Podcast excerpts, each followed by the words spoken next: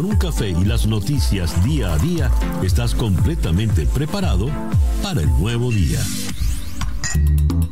Día a día con César Miguel Rondón. A través de la 107.1 FM si estás en Miami. Y desde cualquier parte del mundo en todas nuestras plataformas digitales. Muy buenos días. Nos amanece ya este martes 17 de agosto del año 2021 y de este día ya han transcurrido siete horas y un minuto. Sintoniza usted día a día. Sintoniza día a día en Miami a través de tres emisoras o por tres emisoras, Mundial 990M, 98.7 FM y Éxito 107.1 FM. También nos puede sintonizar por nuestro canal en YouTube en Conexión Web, donde ya leo el saludo de Javier Artiles desde Mérida, Yucatán. Eh, Carlos Cuevas en Filadelfia, Gerardo Cerrado en Doralzuela. David Cumaná eh, desde Bogotá, Carol Guerrero en New Hampshire, Lesme Sierra en Laurel, Maryland, eh, Ángel María Falsón en El Atillo, Marisela Bermúdez en Iquique, Chile, eh, Nelson Hernández en Tampa, Florida, Candelaria Rivas en Santiago de Chile, orando por el bienestar de mis hermanos venezolanos, afganos y haitianos. Es mucho con demasiado, escribe. Muchísimas gracias a todos los amigos pues que se suman también desde eh, nuestro canal en YouTube en Conexión Web. Día a día es una producción de Flor Alicia Anzola para En Conexión Web con Laura Rodríguez en la producción general, Bernardo Luz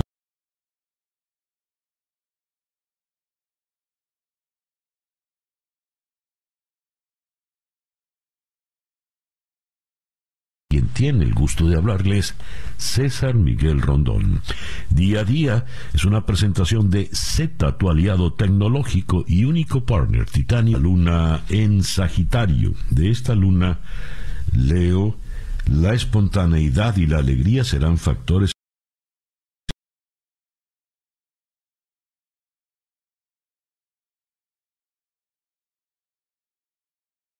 escrito aquí es la luna de las aventuras, es la luna de la libertad, buena para celebrar fiestas y para practicar hobbies y deportes.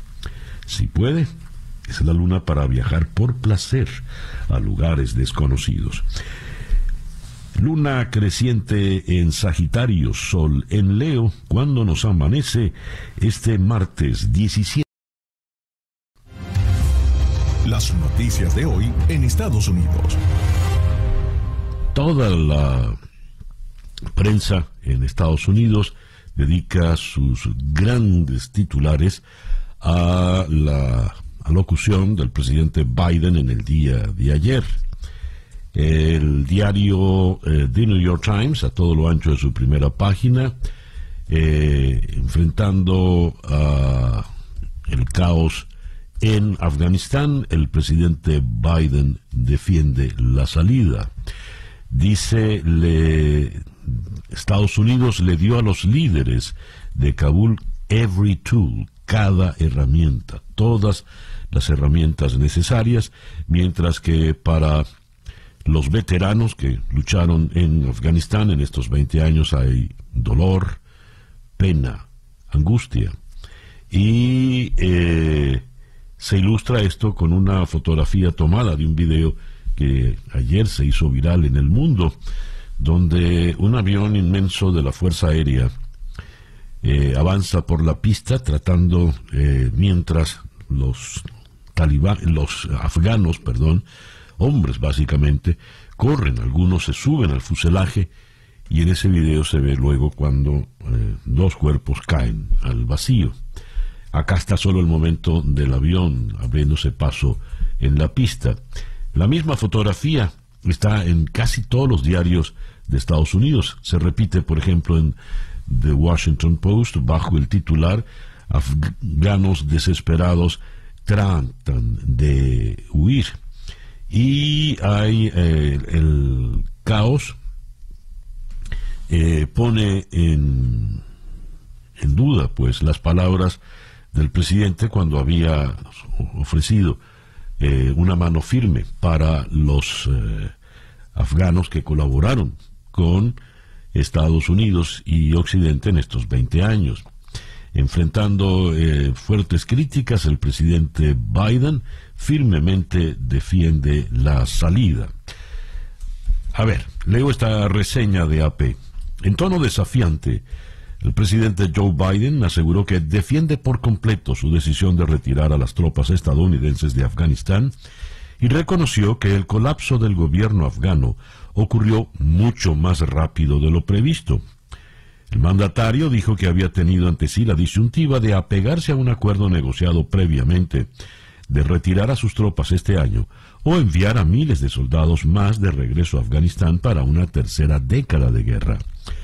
Biden dijo que no repetirá los errores del pasado y que no se arrepiente de su decisión de continuar con el retiro.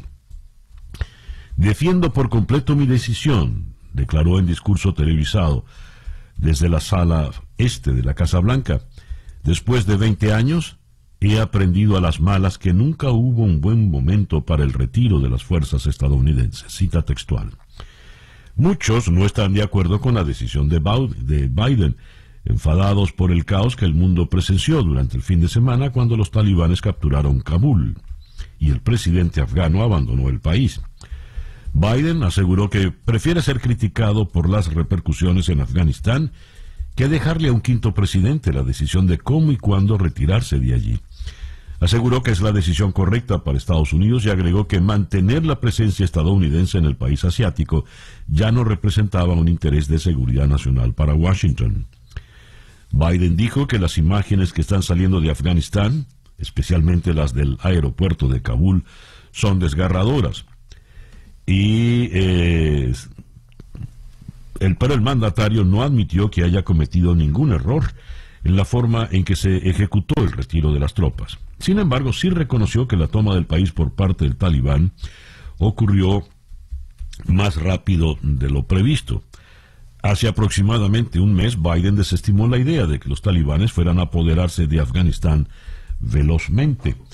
Esto evidentemente es una falla impresionante de la inteligencia, de los órganos de inteligencia eh, civiles y del Pentágono se había calculado que podrían los, eh, salir las tropas americanas, decían puede tardar un año, año y medio, quizás hasta dos, eh, para que los talibanes tomen el poder. Lo tomaron en 72 horas y llegaron a Kabul sin disparar un tiro. Eh, y quedan ahora consecuencias terribles. Las fuerzas de seguridad afganas, formadas y entrenadas a un costo de 83 mil millones de dólares durante dos décadas, se han derrumbado con tal facilidad y rapidez que los beneficiarios finales de la inversión estadounidense han resultado ser los talibanes. No solo tomaron el poder político, sino también el poder de fuego proporcionado por Estados Unidos, armas, municiones, helicópteros y más. Y eh, tenemos eh, en otras eh, informaciones, en Afganistán las mujeres empiezan a desaparecer. Kabul amaneció sin mujeres, escondidas muchas de ellas ante el recuerdo de lo que fue el primer gobierno talibán, donde imperaba el terror y el peligro de ser castigada por reírse o mostrar los tobillos. Sin embargo, se nos ha informado de una entrevista en televisión que hizo una mujer periodista a un dirigente talibán. Eh, dice otra información que nos llega, muertos en el aeropuerto de Kabul tras tiroteo entre talibanes y tropas de Estados Unidos. Eh, unas seis personas murieron en un tiroteo entre talibanes y fuerzas de Estados Unidos en el aeropuerto. Vi a tres civiles y a un combatiente talibán muertos por el tiroteo entre talibanes y las fuerzas de Estados Unidos, dijo un testigo. Según su versión, el tiroteo se desencadenó después de que un talibán ordenó a varios civiles afganos que abandonasen el aeropuerto, pero cuando estos se negaron, el insurgente disparó contra ellos, lo que desencadenó la respuesta de las fuerzas estadounidenses que abrieron fuego contra él, que murió en el acto.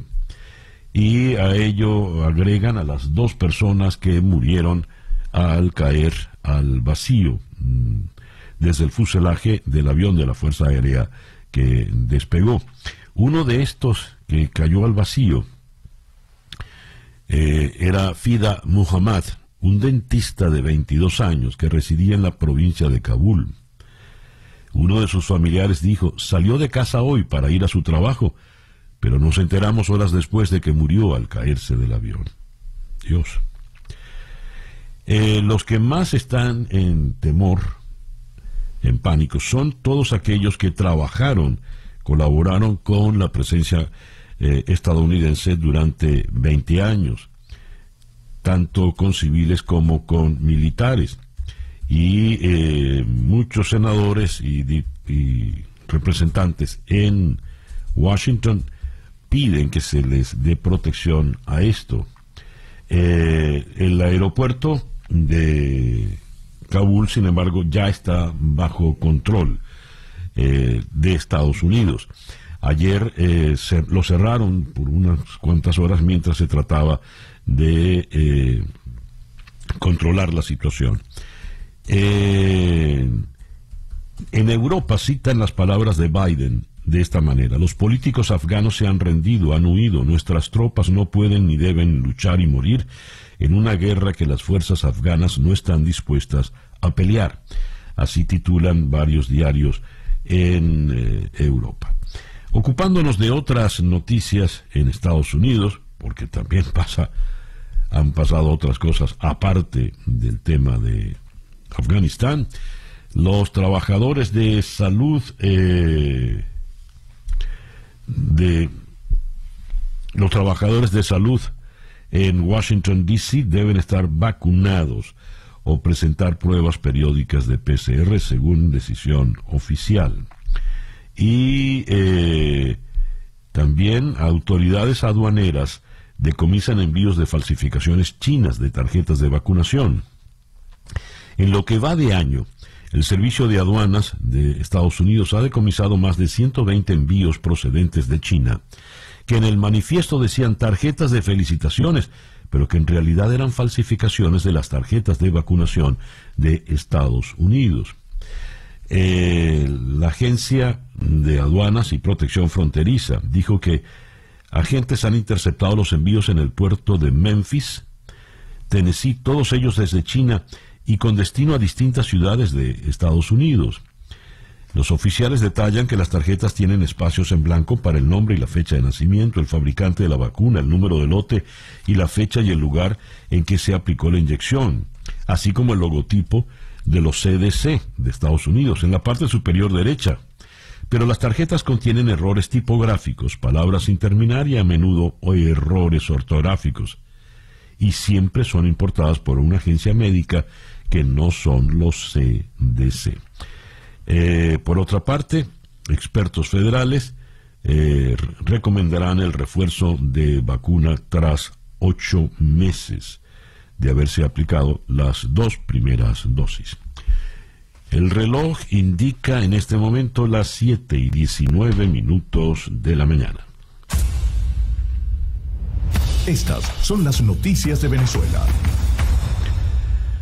En el diario El Nacional, en su primera página virtual desde Caracas, leo Venezuela es el tercer país del mundo con peor clima para invertir.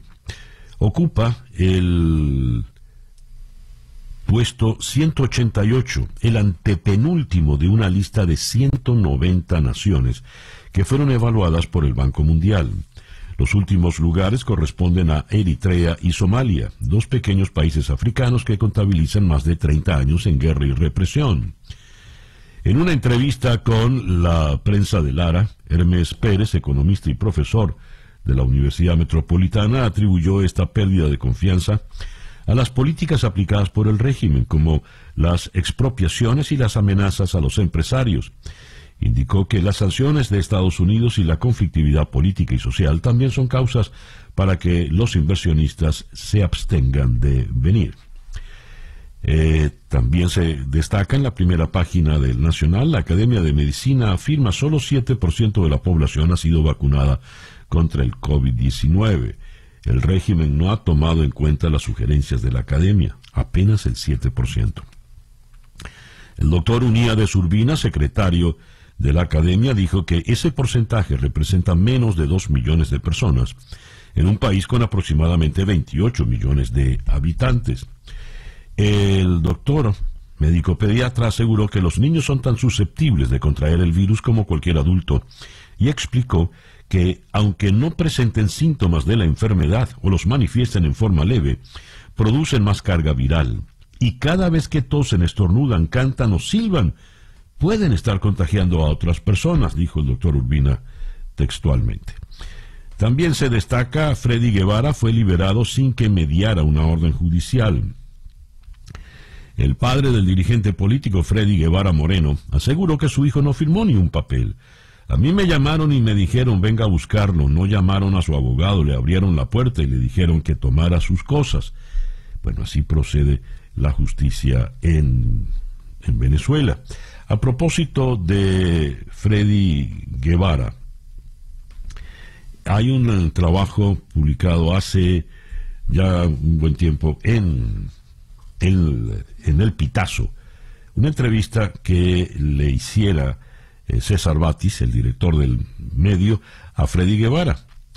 Y es interesante porque ahora que Guevara está eh, en libertad condicional, o no sabemos en qué condición está, vistas las circunstancias, se ha, se ha especulado que él es fundamental en el tema de las negociaciones. Y ello porque maneja información privilegiada. En aquel entonces, en esa entrevista, el titular decía, nos esforzamos para alinearnos con los sectores de Capriles y María Corina, hablando de, eh, de cómo se preparaba todo para eh, el proceso de negociaciones. Aquí está la cita textual. Aún se están dando muchas discusiones. Yo dificulto mucho que todo el tema de la mesita y los alacranes pueda entrar. Sin embargo, se están haciendo esfuerzos para tratar de alinearnos con el sector que representa Enrique Capriles y el sector que representa María Corina Machado.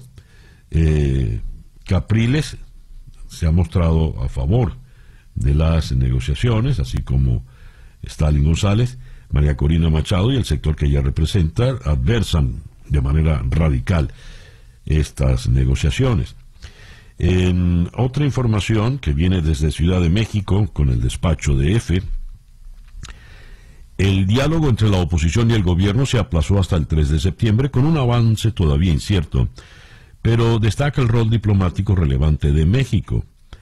El presidente Maduro y el líder opositor Stalin González han defendido las negociaciones en México, donde las delegaciones del gobierno y la opositora Plataforma Unitaria de Venezuela firmaron un memorando de entendimiento cuestionado por algunos sectores de la oposición venezolana.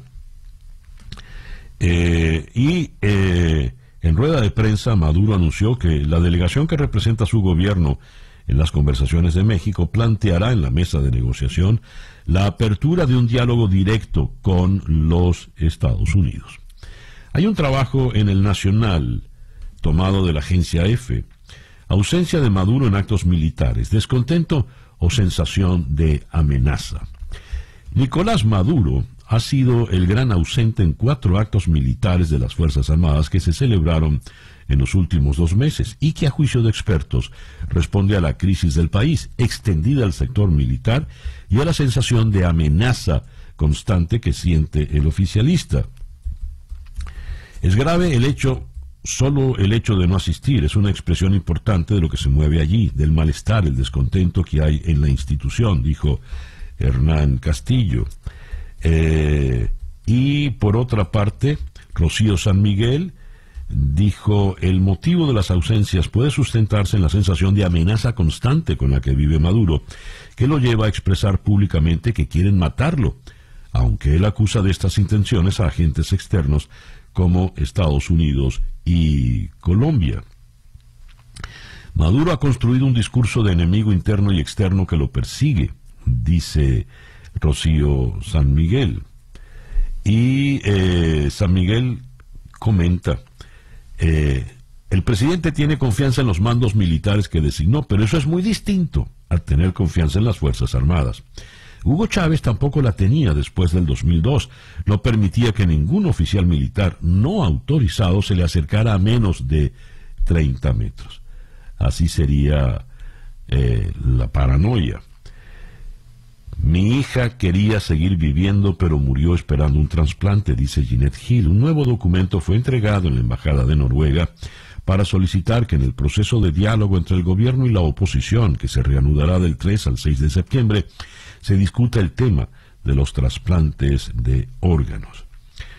Y esto se ilustra con la manifestación que se ha dado frente a la embajada, donde en la acera, en la calzada, han colocado todos los juguetes de los niños que murieron en el hospital JM de los Ríos esperando por el trasplante.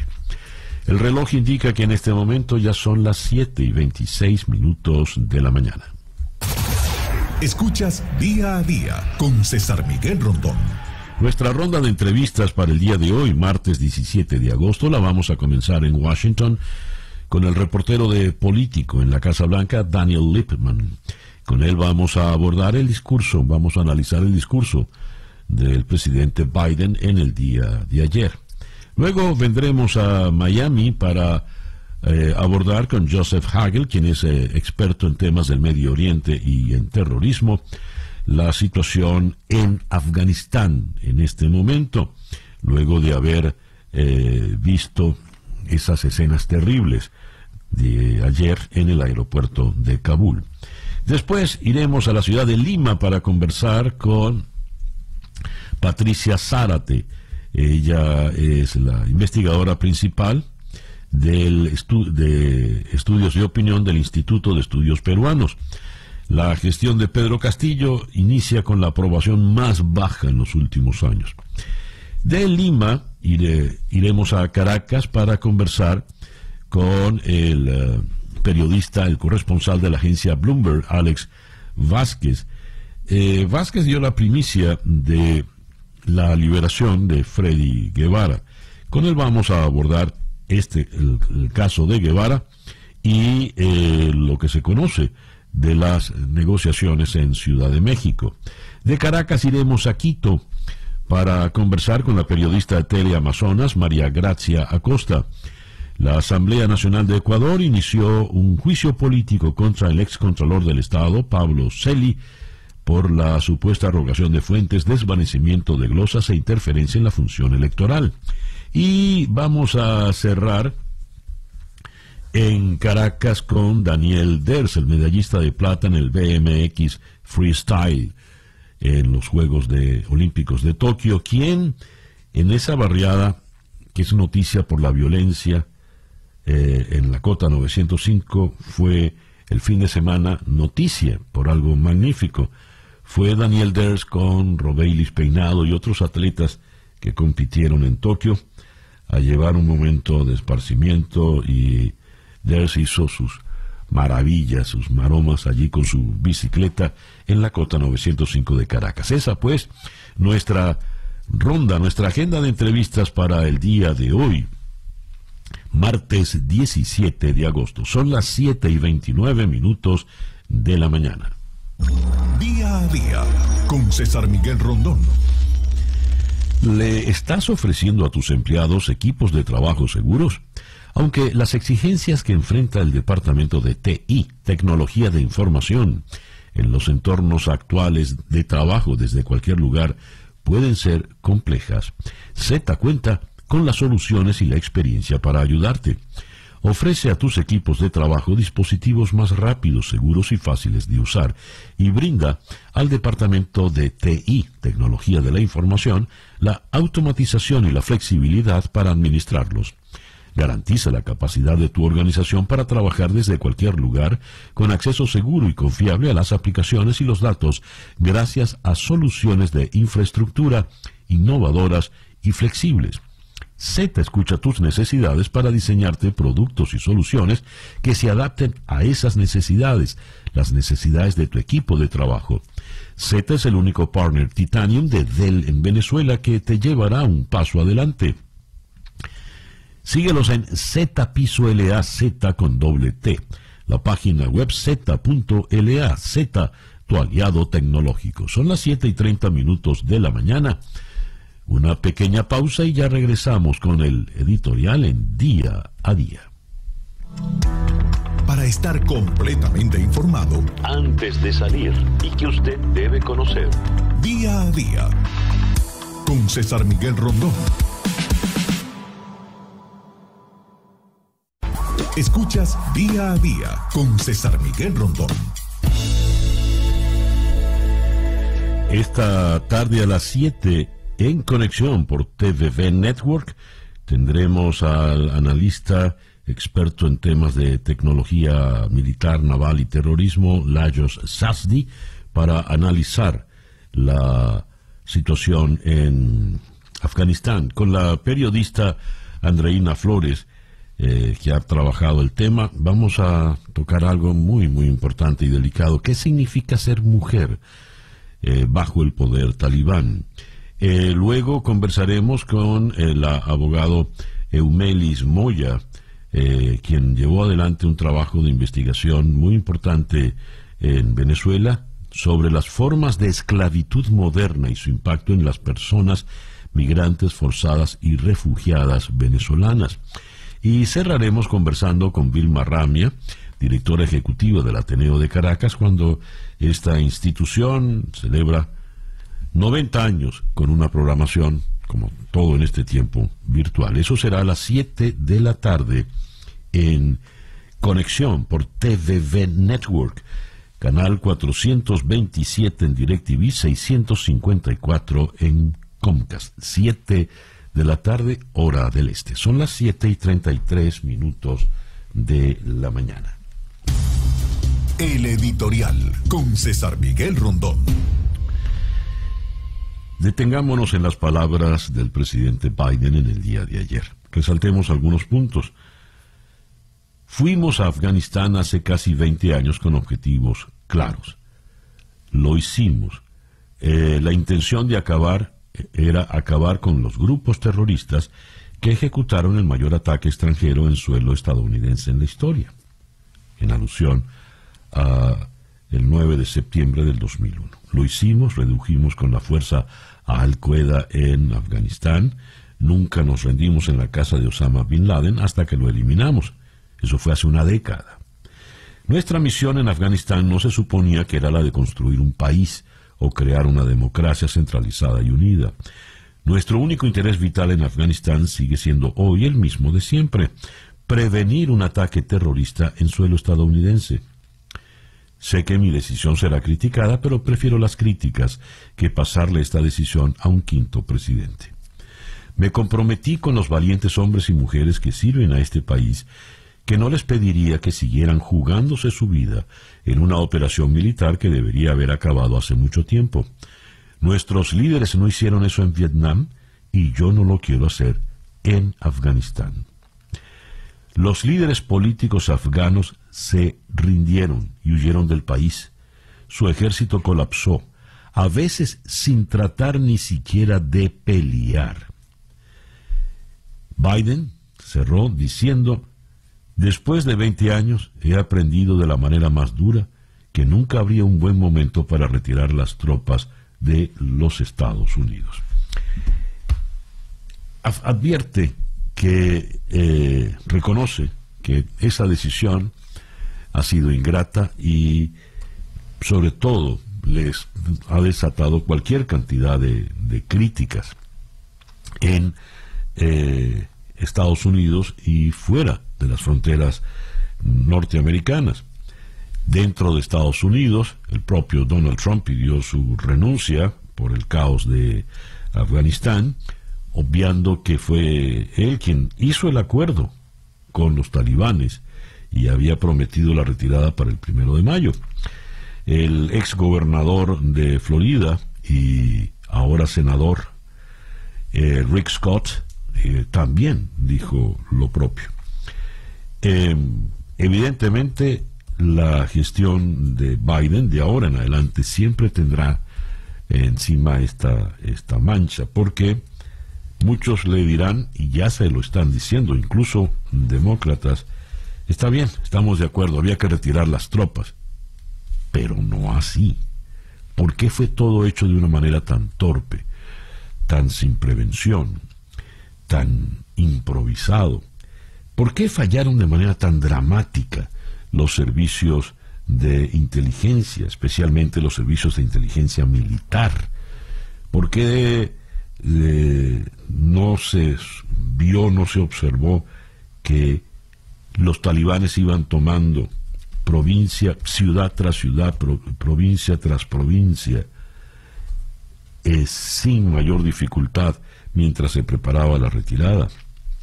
¿Por qué no pudieron sospechar que Kabul caería en apenas 72 horas y sin disparar un solo tiro?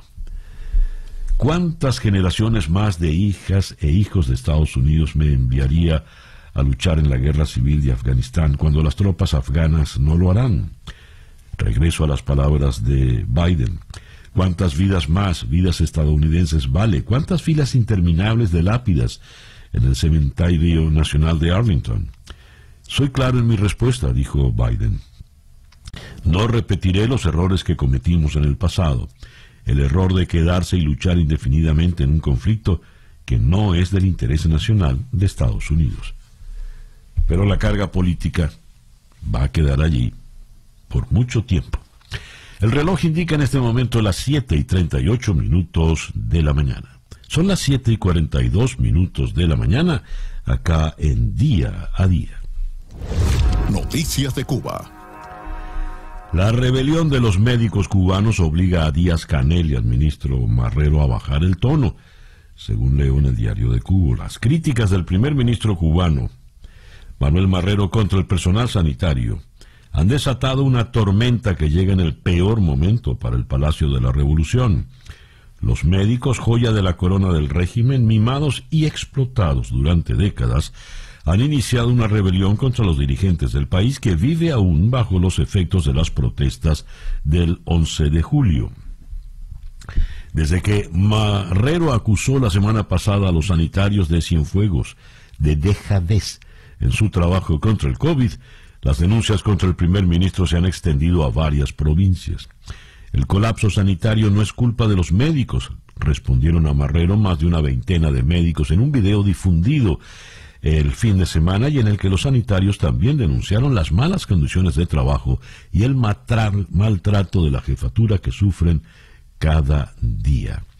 Los problemas no son subjetivos, son objetivos, son culpa de ustedes, los que nos dirigen. Resuelvan estos problemas para nosotros por poder salvar más vidas, dijo el doctor Alexander Jesús Figueredo, quien es médico internista en Holguín.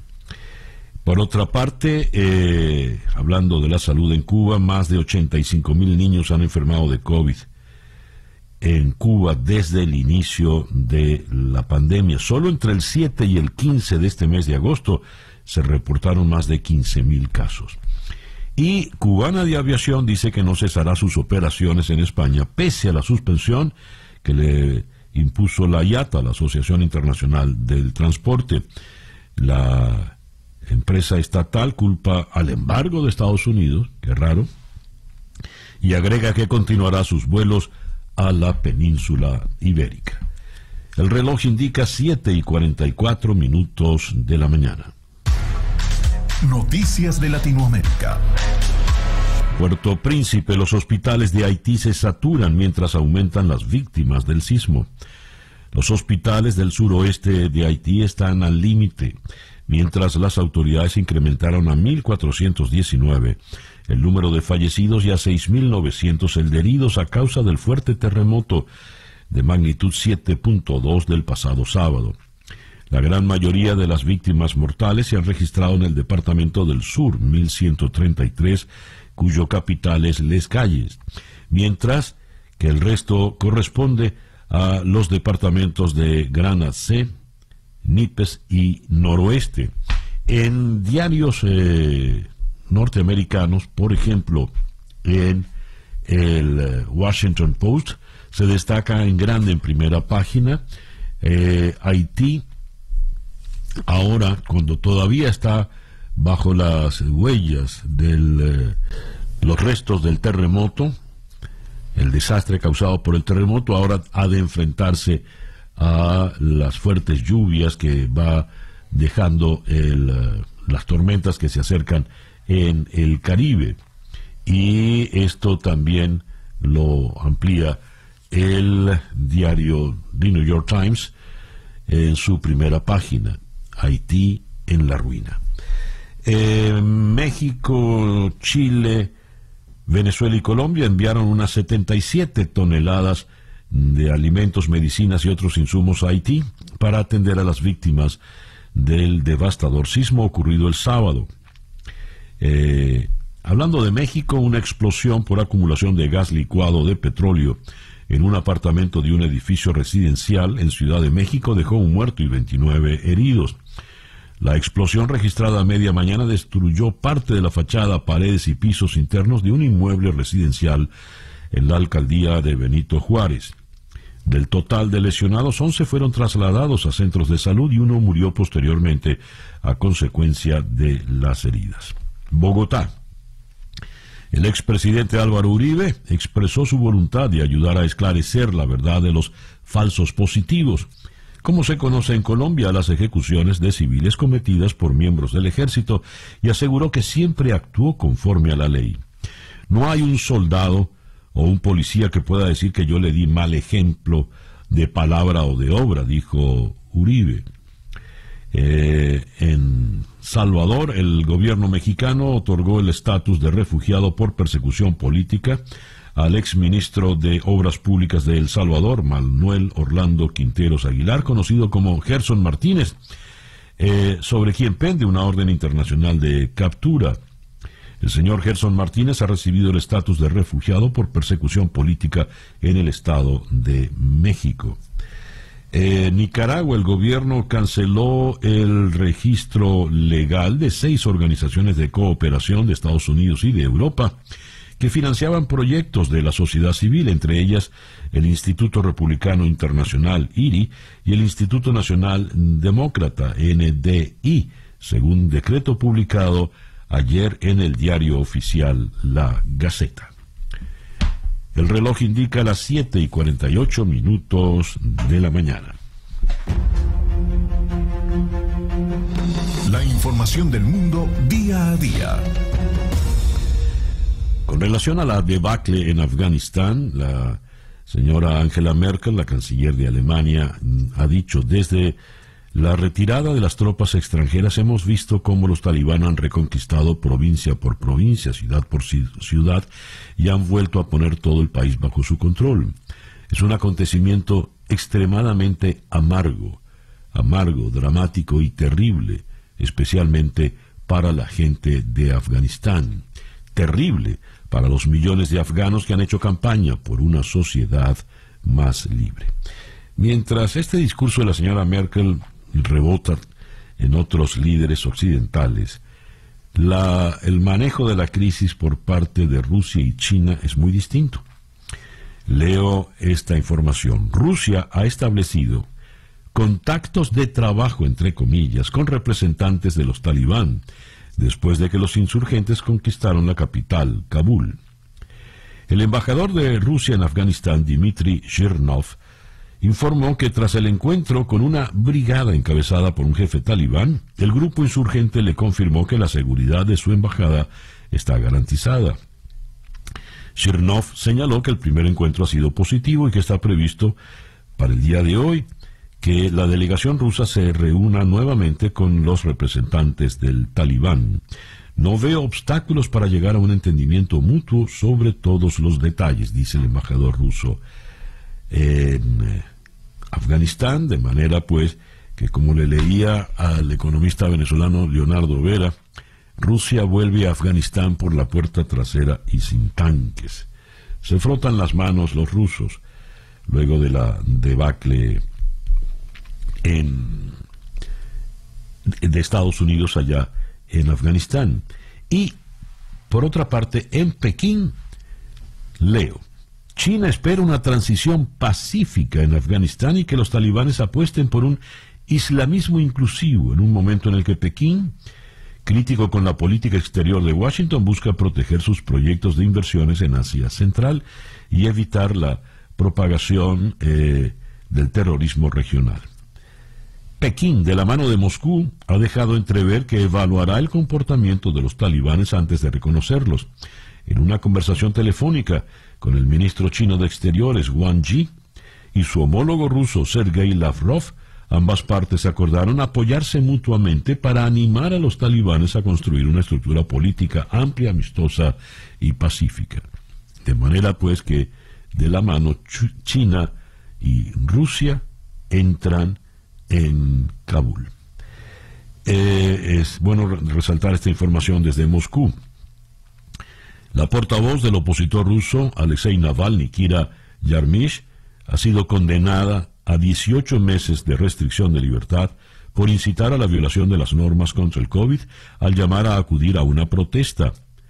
Eso ocurrió el pasado mes de enero. La sentencia se enmarca en el caso sanitario que ha condenado a otros aliados del opositor por el mismo motivo, como su hermano Oleg Navalny. Esta información nos llega de la BBC en Londres. Y sentencia contra el héroe del Hotel Ruanda, juzgado por terrorismo. Paul Rusesabagina, cuya historia inspiró la película Hotel Ruanda, y que es un filme crítico del presidente Paul Kagame, conocerá su sentencia el viernes después de ser juzgado durante meses por terrorismo en un proceso impregnado por la polémica. El exdirector del Hotel Mil Colinas de Kigali se hizo famoso gracias a la película que en 2004 contó cómo este Hutu moderado salvó la vida de más de mil personas durante el genocidio que provocó 800.000 muertos, principalmente de la etnia Tutsi, en 1900. 94. Rusesa Bakina tiene hoy 67 años y fue juzgado en Kigali de febrero a julio junto a otras 20 personas por su presunto apoyo al Frente de Liberación Nacional, FLN, grupo rebelde acusado de haber perpetrado sangrientos ataques en Ruanda. Le están eh, considerando eh, la pena máxima sería cadena perpetua. El reloj indica en este momento las 7 y 53 minutos de la mañana. Día a día con César Miguel Rondón. Bien, comenzamos nuestra ronda de entrevistas en la ciudad de Washington, donde en la línea telefónica está Daniel Lippman, reportero de político en la Casa Blanca. Mr. Lippman, good morning. Thank you very much for being with us today. Thanks for having me. Uh, Mr. Lippman, what could be the consequences for uh, President Biden after the situation in Afghanistan? ¿Cuáles podrían ser las consecuencias políticas para el presidente Biden luego de lo ocurrido en Afganistán? Well, I think there could be very profound consequences. First, for the translators and the you know interpreters and staffers left behind, the Afghans who might get killed by the Taliban if the U.S. does not uh, get them out of there, uh, but also uh, on the world stage. It makes the U.S. look weak and that we aren't able to properly uh, handle our affairs if we don't even have a proper evacuation. Uh, and so it's not a good look for Biden and could damage the U.S.'s reputation and credibility throughout the world. Dice, eh, las consecuencias son terribles para todos los afganos, especialmente los traductores y colaboradores que trabajaron junto con eh, el personal de Estados Unidos en estos años en Afganistán. Y evidentemente eh, no tenemos control sobre lo que pueda ocurrir allí ahora. Y esto presenta una situación terrible para el presidente Biden y la pérdida de credibilidad eh, que tiene ahora Estados Unidos a nivel mundial. Ahora, en un plano doméstico, ¿qué puede ocurrir? ¿Cuál sería el precio a pagar por el presidente Biden si reparamos, por ejemplo, en que ya algunos mm, republicanos, incluido Donald Trump, piden su renuncia? Now, in, uh, uh, from a domestic point of view, Mr. Lippman, what could happen uh, in a political field for Mr. Biden since there are some uh, Republicans, including Mr. Donald Trump, who are asking for his resignation. Well, he's not going to resign, but um, there's already been polls saying that only 25% of Americans think that the pullout from the drawdown from Afghanistan has gone well. They just you know watch the scenes on television like everyone else, and they know that uh, there's you know it's been a catastrophe. Uh, and so politically, it could hurt him next year because uh, it would undermine his image as a stable leader and, as an effective manager. Uh, and that's what he was, uh, you know, he was banking on in terms of uh, what he promised Americans uh, last year when he ran against Trump. And so this uh, makes him look feckless, uh, and you know, uh, it hurts his his image. Um, but we should keep in mind that a lot of Americans they don't care that much about foreign policy, uh, and that in a couple months this might all blow blow blow away. Dice el señor Lieberman que el tema de la renuncia hay que hay que descartarlo. Evidentemente, según una encuesta reciente, apenas el eh, 25% considera pues que lo de Afganistán se hizo bien. Eh, pero eh, más allá hay una, se puede afectar evidentemente la imagen del presidente Biden, pero aquí está el punto interesante. Dice el señor Lippman, para el pueblo americano la política exterior no, no importa realmente. Y está seguro que en cuestión de meses todo esto se habrá eh, olvidado. Uh, how could you qualify the, the speech of Mr. Biden yesterday, Mr. Lippman? ¿Cómo podría usted calificar el discurso del presidente ayer? Well, I think that you know the speech was, uh, you know, he was really defending his decision. Uh, he thinks that he didn't do anything wrong.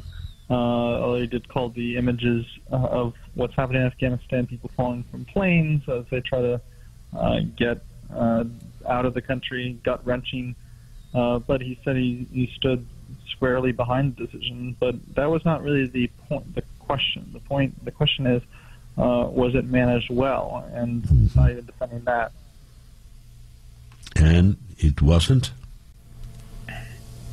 Yeah, he's not, he doesn't really have much to say on uh, the the effectiveness of the operation because I think they are all saying that oh they were surprised that the Taliban uh, took control of the country so quickly. Dice el señor Lippman, el presidente Biden eh, fue defendió de manera muy firme pues su decisión de la retirada y eso no se discute. La pregunta fundamental está en si se hizo de manera adecuada, correcta, esa retirada y evidentemente eh, no fue, pero el presidente Biden elude el, el tema. Uh, Mr. Lippman, thank you very much for being with us today. Thank you. Daniel Lippman es reportero de Político, un órgano muy, un medio muy importante en el plano político en este país político en la Casa Blanca. Nos habló evidentemente desde Washington. Interesante ese punto. Eh, a efectos domésticos, el pueblo americano no le preocupa tanto la política exterior, de manera tal de que, según Lippman, en cuestión de meses esto ya estará olvidado. Pero lo interesante es que eh, a efectos domésticos, va, eh, la, la nuez del discurso de Biden es no quiero seguir sacrificando vidas americanas en Afganistán, lo cual puede darle, quién sabe, algún rédito político. Son las 7 con 59 minutos de la mañana. Hacemos una pequeña pausa y ya regresamos en día a día. Para estar completamente informado, antes de salir y que usted debe conocer, día a día, con César Miguel Rondón. 8 y 6 minutos de la mañana. Acá en la ciudad de Miami está el experto en temas del Medio Oriente y terrorismo, Joseph Hagel. Joseph, muy buenos días, gracias por atendernos. Con mucho gusto, buenos días, saludos a todos. Gracias, Joseph. Eh, las imágenes del aeropuerto de Kabul, el desespero de esos hombres corriendo en el avión, subiéndose al fuselaje de manera inútil, lo que nos dicen es que hay pánico frente a lo que va a venir con el gobierno talibán, porque ya tuvieron una experiencia en los años 90. Pues bien, ya los talibanes están desde el domingo en el poder, desde Kabul, y qué ha ocurrido ya con ellos allí. Uh, mira, eh, esta, estas imágenes que vimos, el caos en el aeropuerto de Kabul, es una escena aún más vergonzosa en realidad de la evacuación de la embajada de Saigón en los 70. Aunque la administración del presidente Biden lo, lo, lo, niega, pero la realidad es que la vimos en las pantallas. Lo que pasó ahora que ya tiene casi absoluto control eh, los, eh, los talibanes en la capital de Afganistán y en el país entero, por decir eh, exactamente lo que pasó, entonces los, los, los, talibanes van a consolidar este, este poder. Parece que empezaron comunicación con los miembros del gobierno existente para una transición eh, que los miembros de este gobierno esperan que puedan participar en un gobierno eh, mixto con talibanes para poder manejar al país. Todavía no se saben las intenciones de los talibanes, ellos prometen mucho, cumplen poco, ya tienen una, una reputación de eso además de que eh, mienten sistemáticamente en, todo lo que dicen pero eh, la gente, el caos del aeropuerto de Kabul, son más que todo la gente que trabajaron para las embajadas, que trabajaron con los, con los americanos, y el, el primer objetivo de, los talibanes ahora buscando a todos los intérpretes que trabajaron con las Fuerzas Armadas, que sea Estados Unidos o de la OTAN. Estos son, eh, eh, vamos a llamarlos, gente muerta que camina los últimos días de su vida si no salen de Afganistán hasta este grado. Eh, ayer eh, eh, la primera alcaldesa en la historia de Afganistán salió al aire diciendo que yo no puedo ir a ningún lado, aquí estoy en mi casa esperando a que vengan a matar. Así que la, la, realidad es, un, además de ser un desastre, es, el es el desprestigio de, de la de la ah, de la política o de Estados Unidos además de la Unión Europea, la OTAN. La OTAN formaba parte de esta fuerza. Y ayer que el, el, ministro inglés eh, casi llora al aire que no puede, no puede evacuar sus ciudadanos desde, desde Afganistán. Joseph, eh, hablamos del talibán como, como un, un, todo, pero ¿cuáles son sus líderes? ¿Quién va a asumir el, el poder total? Eh, ¿Quiénes son los que de verdad toman las decisiones en eso que llamamos el talibán? Mira, ellos eh, eh, forman, ah, lo que hacen ellos es, un, es un, un, conjunto de líderes, fundadores y tribales eh, que, que, toman las decisiones en conjunto. Es como una, una, una, comisión de, de, de líderes entre ellos y delegan a una persona para implementar las decisiones tomadas en el grupo por ahora no aparece una persona en particular que pueda decir, bueno, yo soy al mando. Hay una, eh, delegaron a una persona para que hable, que se supone que hoy a finales del día, no sé si ya empezó, ah, va a haber una conferencia de prensa con los, eh, eh, con los medios internacionales pero uh, uh, a mí personalmente y a muchos también uh, analistas piensan que, bueno, pueden decir muchas cosas los talibanes, hay que ver lo que van a hacer en el, en el, en, el terreno, ahí en, en, realidad lo que van a ejecutar, hay que ver sus acciones, no hay que escuchar sus palabras. Sí.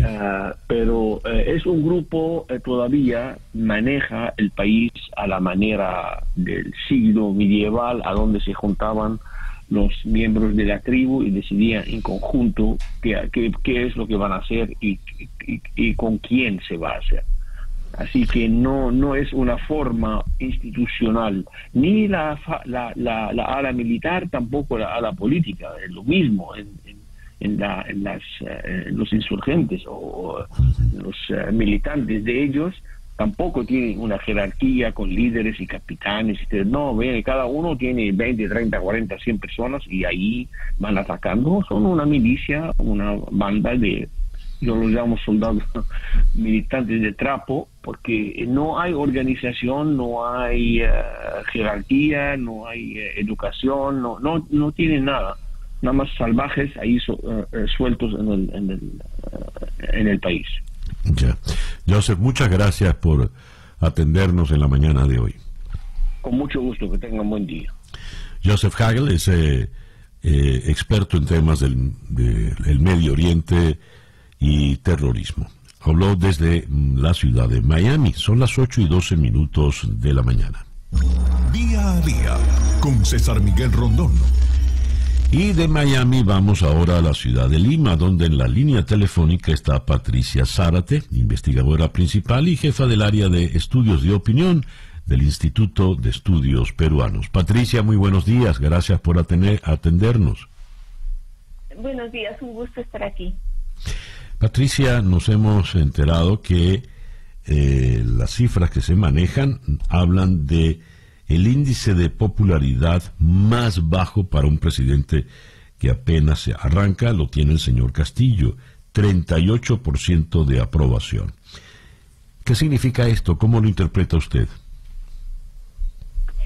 Ah, creo que es como si fuera el, la, aprobación después de un mes. No, no sé cómo decirte, es que ha sido un contexto muy diferente a otras elecciones, donde ha habido una campaña de segunda vuelta muy alargada.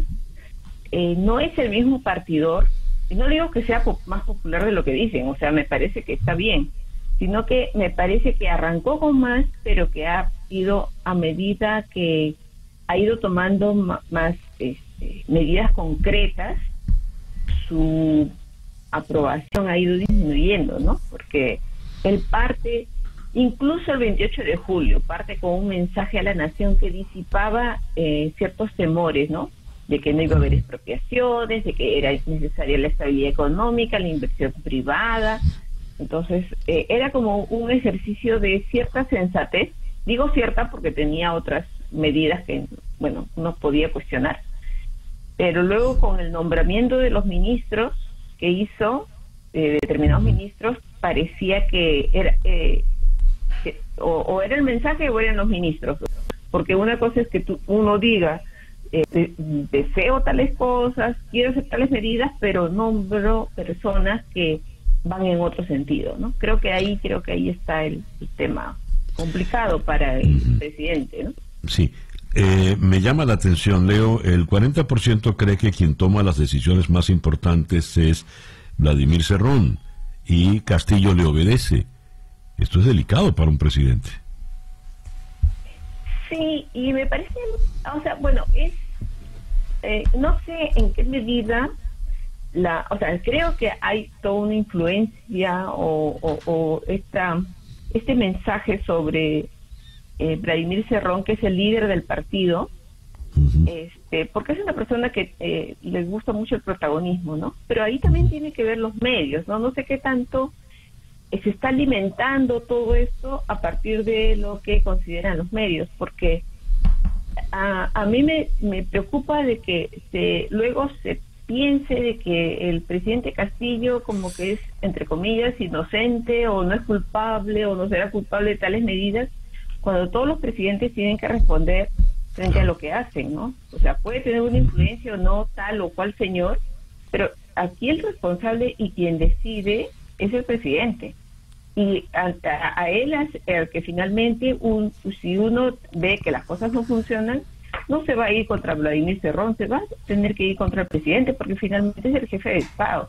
Entonces, no sé, como te digo, no sé hasta qué punto es esa, esa eh, continuación de la campaña de segunda vuelta en que la prensa este, tenía muchas, eh, como no tenía nada concreto por lo que acusar a Castillo, como sí había pruebas contra Fujimori, entonces acusaba a Cerrón, porque él sí está condenado, ¿no? Entonces, eh, eso no sé si no sé si está continuando de esta manera. O sea, yo no digo que Cerrón no sea eh, no es un santo obviamente, no es alguien a quien a uno, o sea, la gente no ha votado por él, la gente ha votado por eh, Castillo, no ha votado por ese partido tampoco, ¿no? Eso, es, eso es creo que debe quedar claro, pero no queda claro ante Cerrón. Y la prensa sigue haciendo eco de esto. Entonces, este, eso sí me parece, él, yo me imagino que el señor Cerrón estará muy feliz de ver esos resultados para decir, bueno, yo mando acá, ¿no? O sea, yo, yo soy el presidente. O sea, me, me, me parece contradictorio, ya que la misma prensa eh, no quiere a Cerrón, pero lo encumbre de alguna manera, ¿no? Ya. Bueno, Patricia, muchas gracias por atendernos en la mañana de hoy. De nada, muchas gracias a ti.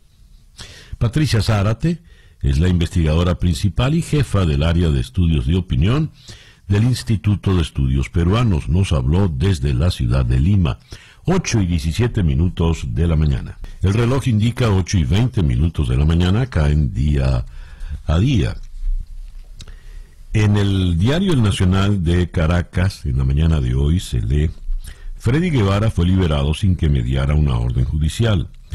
El padre del dirigente político Freddy Guevara Moreno aseguró que su hijo no firmó ni un papel.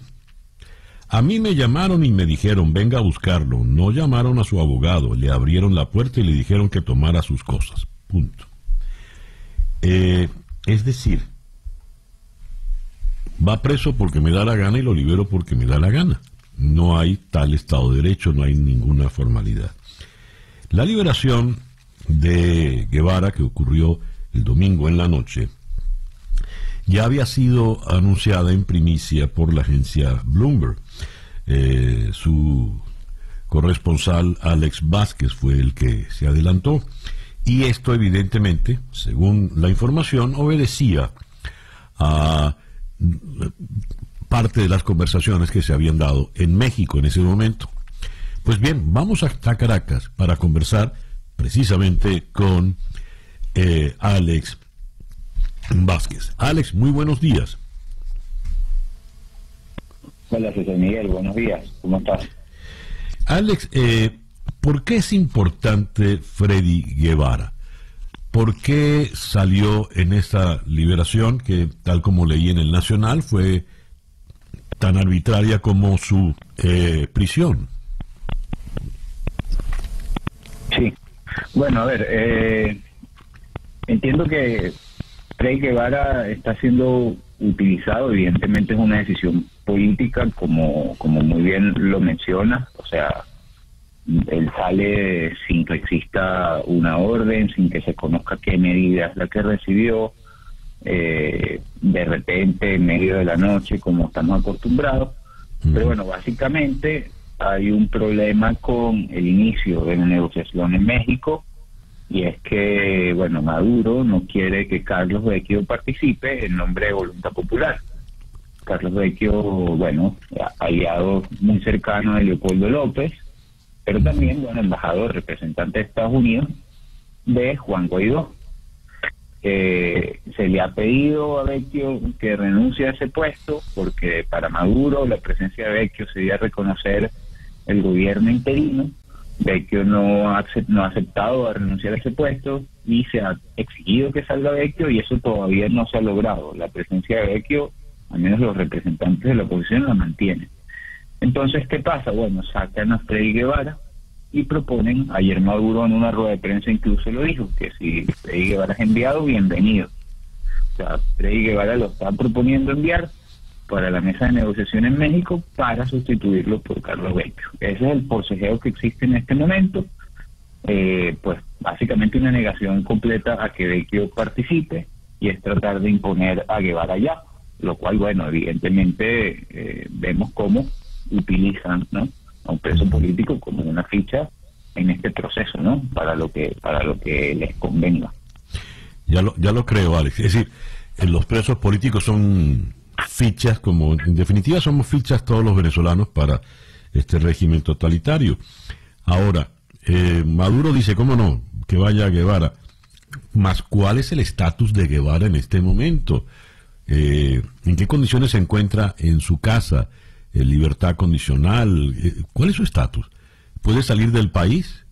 Eh, ¿Cómo justifica el régimen eso? Al principio, claro, sí, al principio Guevara cuando salió lo primero que dijo es que no tenía ni idea Incluso hasta bromeó al respecto diciendo que él solo podía salir unos minutos de su celda y el mismo día se enteró tanto de que había empezado una negociación como de que Leonel Messi había abandonado el Barcelona. Sí. O como que Roberto Enríquez, que estaba eh, en la residencia del embajador de Chile, había asistido a las negociaciones en, México. ¿no? Entonces él no tenía ni idea. Ayer él tuvo que asistir a los tribunales con su abogado, con, con el doctor Omar Mora, y se le dijo que lo que tiene es un régimen de presentación cada 30 días. En un principio se decía que iba a ser un arresto domiciliario, pero bueno, evidentemente si tiene un arresto domiciliario no podría asistir a México. Con un régimen de presentación cada 30 días podría hacerlo perfectamente, porque parece que tampoco tiene evidentemente prohibición de salida del país, ¿no? Entonces, bueno, eso es lo que se sabe hasta el momento, que tiene que presentarse cada 30 días. Y bueno, ahí vemos un poco también, o sea, la gravedad del expediente para ¿no? Que lo vincularon con, con los hechos de, de la cota 905 acusado de traición a la patria, un delito bastante grave, ¿no? Y de repente un mes después, ya está, tienes nada más un régimen de presentación de cada 30 días. Sí, todo, todo es absurdo y arbitrario. Pasando a otro tema, ¿qué información manejas de lo conversado en México? ¿Cómo va eso? Sí, a ver, ayer eh, Jorge Rodríguez, eh, el jefe de los delegados de Nicolás Mauro, dijo que hubo más de 14 reuniones durante el fin de semana. Eh, la información que yo tengo es que solamente hubo tres después de la firma del memorándum directamente entre Jorge Rodríguez y Gerardo Blay. No quisieron reunirse con la, de la delegación completa de la oposición, precisamente por el tema de la presencia de Vecchio. Eh, no se avanzó en mayor punto hasta donde se, se discutieron los temas de la agenda, cómo se va, cómo, cuándo van a volver, regresan el 3 de septiembre a Ciudad de México, entre el 3 y el 6 de septiembre, y hay la posibilidad de que mientras regresen se den reuniones en Caracas para avanzar en los principales puntos, ¿no?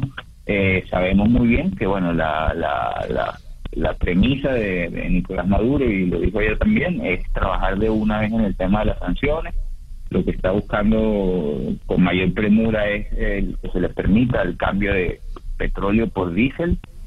Eh, y para eso, bueno, para que algo así se permita, tendría que ofrecer ciertas cosas, especialmente condiciones electorales. Ya veremos eh, en los próximos días hasta dónde están dispuestos a hacer cada una de las partes, ¿no? La, lo único lo, a destacar de este proceso es, bueno, la presencia fuerte de de la comunidad internacional y de varios países amigos, incluyendo Estados Unidos, que está siguiendo desde muy cerca pues lo que se está conversando. Mm, ya. Alex, muchísimas gracias pues por atendernos en la mañana de hoy.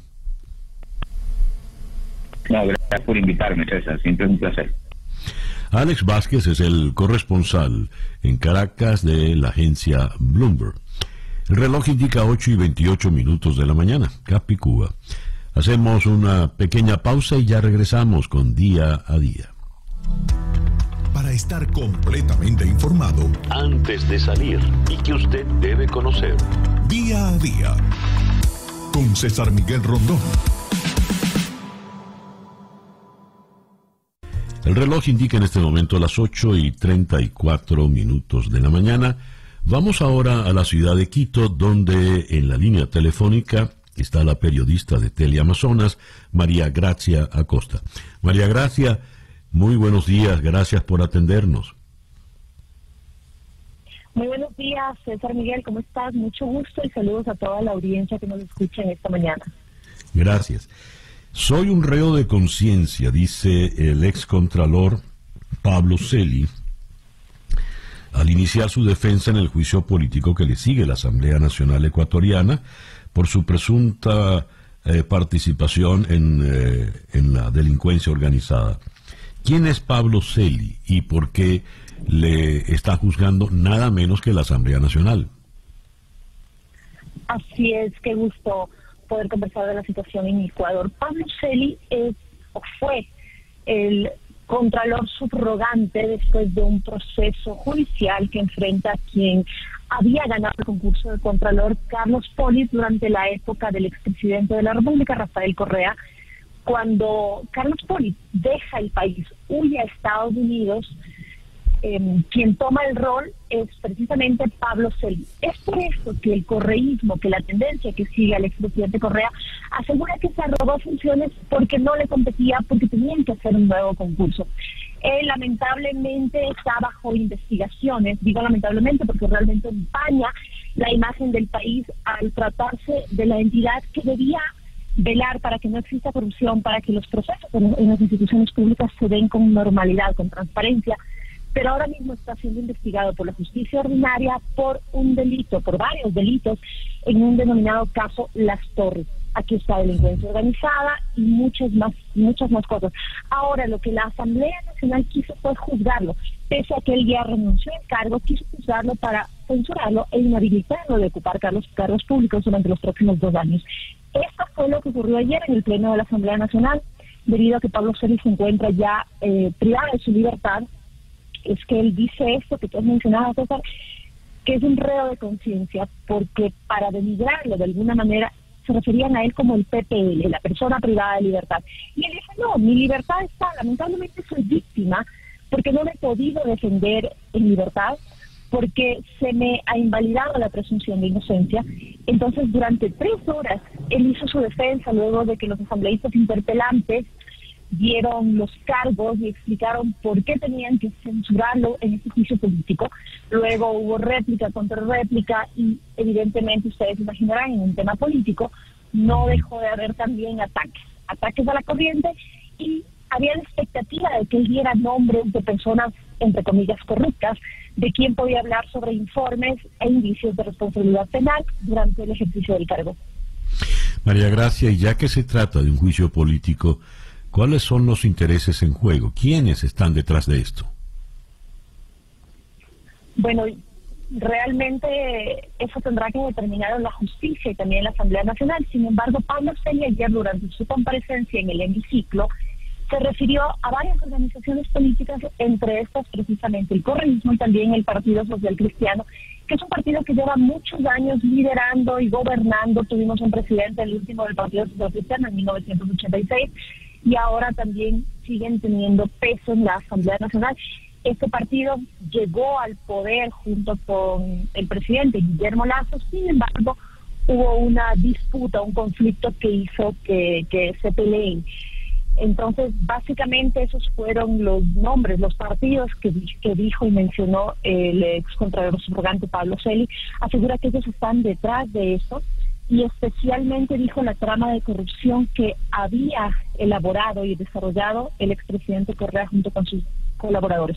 Esto, repito, es lo que dijo Pablo Celi durante la conferencia. Mm, ya. María Gracia, muchísimas gracias por atendernos en esta mañana. A ustedes muchas gracias, estamos pendientes. Muy buen día. Gracias. María Gracia Acosta es periodista de Teleamazonas allá en la ciudad de Quito, Ecuador. El reloj indica 8 y 38 minutos de la mañana, Capicúa. El reloj indica 8 y 41 minutos de la mañana. Día a día con César Miguel Rondón. Tenemos largas semanas y meses recibiendo noticias terribles de la Cota 905 y sus alrededores. Es el reino del coqui y otros delincuentes y siempre las noticias hablan de balas, pánico, temor, muertos, sangre. Pero hemos amanecido en el día de hoy con noticias de la Cota 905 risueñas, luminosas. ¿Y por qué tenemos ese miraje tan drástico? Pues porque un atleta olímpico se fue con su bicicleta para compartir la alegría de su medalla de plata en Tokio y regalarle una exhibición cargada de asombro, aplausos, euforia, allí en la cota 905. Hablo, por supuesto, del campeón Daniel Ders. Daniel, gracias por acompañarnos en el programa de hoy. No, muchísimas gracias, un placer. Daniel, en primer lugar, recibe mi felicitación, la de todos los que hacemos en conexión por esa merecidísima medalla de plata que obtuviste en Tokio. Te pregunto, te pregunto Daniel, eh, esta iniciativa de ir a la cota 905, magnífica, maravillosa, inesperada, ¿cómo surgió? Mira, surge cuando vengo en marzo de este año. Yo hice una actividad un poquito más, más pequeña eh, abajo en el paraíso. Una de las personas que ayudó a hacer ese enlace me comentó sobre algún día subir a la cota 905. Al día siguiente me llama y me dice, mira, eh, hablé en la cota y dicen que si puedes subir, ellos les encantaría. Claro, piensa esto es en marzo, esto es cuando antes de todo el conflicto armado que se, que se vivió. Yo me estaba yendo de Venezuela al día siguiente y bueno, por cuestiones de logística no se podía, pero yo a él le prometí de que lo primero que hacía al tocar Venezuela era subir. Claro, después pasa todo lo que aconteció ahorita en la cota, que se salió de control. Y, o sea, y, a mí me escribió el muchacho el día que yo estaba saliendo a Tokio. Eh, yo le dije, mira, sí lo, quiero, sí lo quiero hacer, pero no puedo el día de hoy porque estoy en otro evento. Pero cuando vuelva, o sea, coordinémoslo. Así que, bueno, hablé con él, hablé con todo lo, eh, con los Free Convit, que es un colectivo de música que ellos, bueno, estuvieron privados de libertad y salieron y a lo que se dedican es a hacer música, a hacer cosas por la comunidad. Entonces nos unimos con ellos y bueno, yo llegué fue el viernes, así que les dije, mira, el sábado necesitamos el permiso, no sé qué hay que hacer, o sea, podemos subir, no podemos subir y bueno, la comunidad obviamente le gustó la idea de poder montar bicicleta y, hacer algo distinto, que obviamente todos aceptaron y bueno, nos fuimos. Eh, y eso que estuvo lloviendo el sábado. Yo estaba, que te digo, triste en la mañana porque digo, mira, estamos tan cerca para morir ahogados, ahogados en la orilla. Así que de verdad que fue, bueno, para mí súper felicidad que no tengo palabras de que se logró hacer. ¿Cómo fue esa experiencia para ti? En un escenario tan particular, que con tantas implicaciones. ¿Qué fue esa experiencia? Fue una experiencia muy bonita, porque cuando yo llego, o sea, yo nunca en mi vida fui a la cota 905, eh, tengo un par de amigos que viven allá y siempre me contaban lo severo que era estar allá, pero desde el momento que llegué y me bajo del carro, lo único que veía era sonrisas, o sea, sonrisas en los niños, sonrisas en la comunidad, el, el recibimiento fue muy cálido, de verdad que no lo podía creer, lo agradecido que estaban de que, bueno, no era solo yo, aparte estaba Ross Bailey, estaba Eddie Alviare, eh, vino, eh, Adamil Agüero de ciclismo, César eh, Fernández de, remo. o sea, no era solo yo y notaba de que estaban alegres de que todos estábamos ahí arriba, o sea, compartiendo. Al final del día, con lo de la lluvia, yo dije, mira, por lo menos hagamos acto de presencia, hablemos. Yo entiendo que ver la bicicleta es el impacto verdadero, pero por lo menos ir a amenizar la tarde. Entonces, subimos y fue increíble de verdad. O sea, la gente no dejaba de aplaudir, la gente no, no dejaba como te digo, esa, esa alegría de que algo diferente estaba aconteciendo y especialmente tan reciente de los Juegos Olímpicos. Luego, eh, bueno, nuestros amigos de Free Combat comenzaron a rapear, hicieron un show de música, me incluyeron en el show, yo no sé de verdad freestylear, pero intenté lo que pude. Eh, bueno, dar unas palabras y creo que el momento así clave fue cuando me acordé que yo había subido la medalla y la mostré y bueno, los chamitos todos la querían agarrar porque, bueno, yo también, o sea, hubiese tenido esa oportunidad en esa edad y obviamente lo hubiera querido agarrar y no lo podían creer el peso, o sea, el tamaño, todo como lo que es la medalla, ¿no? Y ahí es cuando me doy cuenta de, del impacto que uno en realidad tiene sobre la sociedad. O sea, digo, ellos de verdad no se esperaban que uno pudiera venir con esa, con esa intención de hacer algo diferente. O sea, mi intención era no solo alegrarles el día por todo lo que ha pasado, sino también entiendo el impacto que damos, ya que no sé si de ahí va a salir un corredor de BMX freestyle en el futuro, pero lo estoy exponiendo a deporte. Y tal vez algo que no va a saber mañana, pero espero de aquí a 20 años venga uno de esos niños y me diga, mira, hace 20 años ustedes vinieron a la cota y gracias a eso ahora soy un deportista de alto rendimiento, destacándome en mi, en mi disciplina. Daniel, esa es la otra cara del deporte y realmente lo que han hecho, lo que hiciste tú, Robeilis y todos los demás atletas que te acompañaron, eh, fue un detalle magnífico. Llevar sonrisas, esperanzas, porque eso de, yo espero que salga un atleta es una manifestación de preciosa de esperanza en un sitio tan, tan sufrido. Te lo agradezco mucho y te felicito de nuevo. Gracias por estos minutos, Daniel. No, un placer para mí para, y para lo que necesiten. Cuando tienen que ver con deporte, comunidad, sociedad, siempre a la orden. Muchas gracias. El campeón Daniel Ders, una superestrella en el mundo del BMX Freestyle. Y Leo, eh, el reloj nos dice que son las 8 con 51 minutos de la mañana. El día de mañana, el 18 de agosto, eh, se cumplen ya, a ver, 85 eh, años del asesinato de Federico García Lorca en el comienzo de la Guerra Civil Española.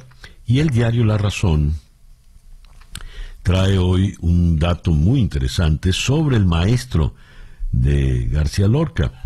El Antonio Rodríguez Espinosa dejó en varias páginas sus impresiones sobre su alumno y el nacimiento de su vocación literaria, un testimonio que sigue eh, inédito. Eh, dice eh, acá, se trataba, de, se, fue una amistad, fue su maestro cuando era, cuando era niño, ahí le vio Fuente Vaqueros.